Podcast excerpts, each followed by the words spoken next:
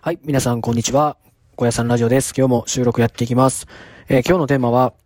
運って結局人の縁です。はい。運って結局人の、との運、運じゃない、縁じゃないかなっていう風に最近感じててですね。えー、まあ僕の経験からお話しすると、僕一応、あの、読売ジャイアンツっていうところに3年間、プロ野球選手で、あの、所属してたんですけど、その入り方が結構特殊でして、僕実はその大学、関西大学ってとこから読売ジャイアンツに入ったんですけど、実はその、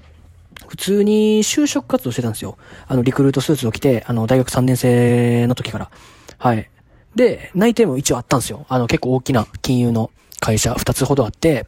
で、そこに行こうかなっていうふうに思ってたんですけど、えっと、やっぱり、本当に自分って何がしたいんやって考えた時に、やっぱり野球なんじゃないかなっていうふうに思って、あのー、そっから野球をやる道を、野球をやる道に進みたいなと思ったんですよ。で、その時って、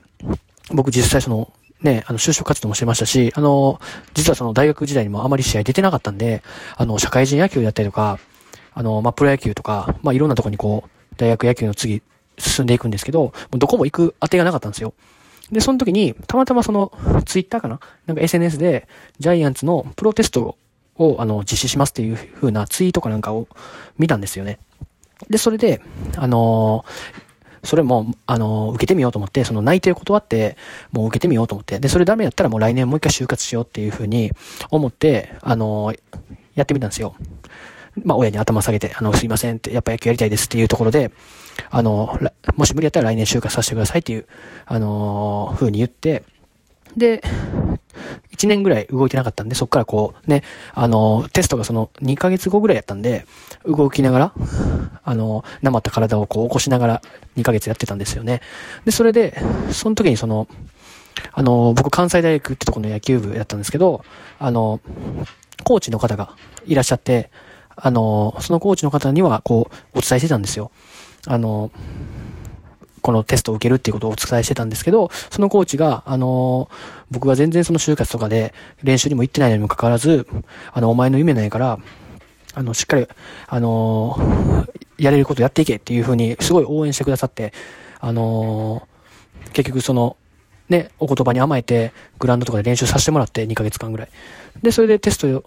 で、あの受かって、あの、育成選手としてジャイアンツに入ったわけですけど、あの、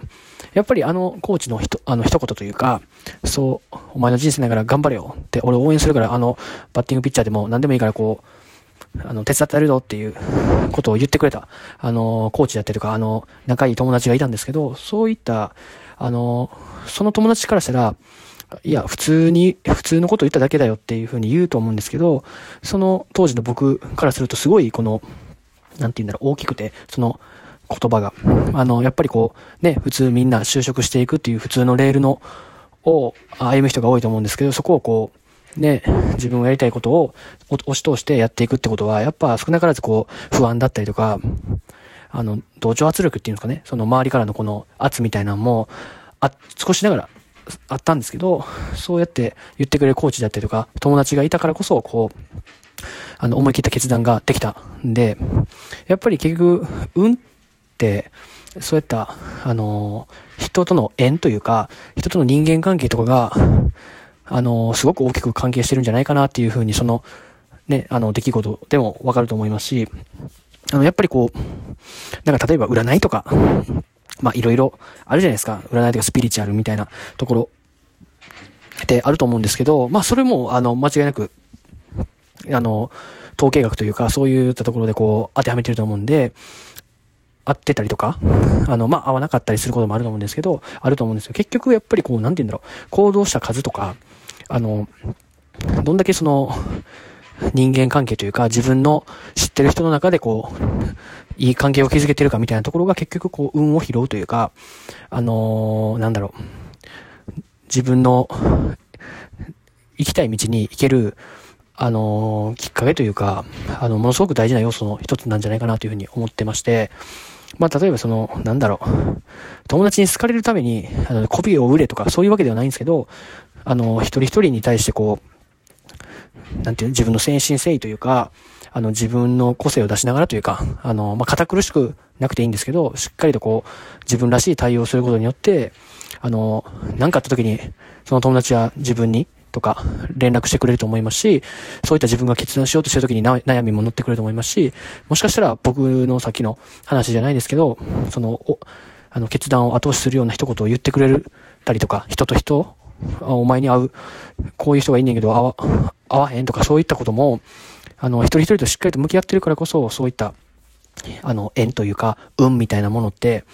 あのー、繋がっていくと思うんで、あのー、ね、人脈を広げるために、なんかパーティーに参加したりとか、なんかこう、ね、そういったあの人脈の増やし方みたいなのも、あの、確かにあるとは思うんですけど、やっぱり、そういうのもまあ大事なのかもしれないですけど、正直僕はあんまりそういったことをするよりも、今自分が知ってる人とかを大切にしたりとか、あの、自分がやりたいなと思うことに対して、あの、素直に行動していったりとか、あの、本気で行動していくことによって、運とか、あの、人生って開けてくるんじゃないかなっていうふうに思うんで、はい。なんかこう、僕も、なんかこう、怪しいなとか、あの、なんやこの人って正直思ったことあるんですけど、やっぱりそこをこう、まあ、一回やってみるかって思ったりとか、あの、一回ちょっと、あの、行ってみるかみたいな、ちょっとこうね、そういったことで、あの、あ、この人ってこんないい人なんやとか、なんか、なんかそこから開けた経験っていうのも、あの、結構あるんで、やっぱりこう、もしそう思ったとしても、一度こう、話を聞いてみるとか、まあ時間がなければちょっとあれ、あの、タイミングとかいろいろあるんでそうだと思うんですけど、一回こう、時間があるんだったら話を聞いてみるとか、うん、そうやって、その自分の扉を少し開けておくっていうところは、すごい大事なんじゃないかなと思うんで、はい、僕はいつも、あの、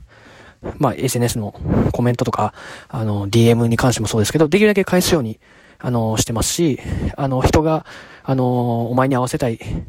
て、もし言ってきたら、あの、できる限り会おうっていうふうに思いますし、そうすることによって、何か自分にプラスになるんじゃないかなとか、自分の、なんかこう、人生のこう、なんて言うんだろう、きっかけになったりする出来事も、もしかしたら起こるかもしれないと思って、行くようにはしてます。あの、全部が全部そんな起きるわけではないんですけど、そうやって行動することによって、運とか縁とか、なんかそういうきっかけみたいなのはつ、つかめやすい、あの、状況に、あの、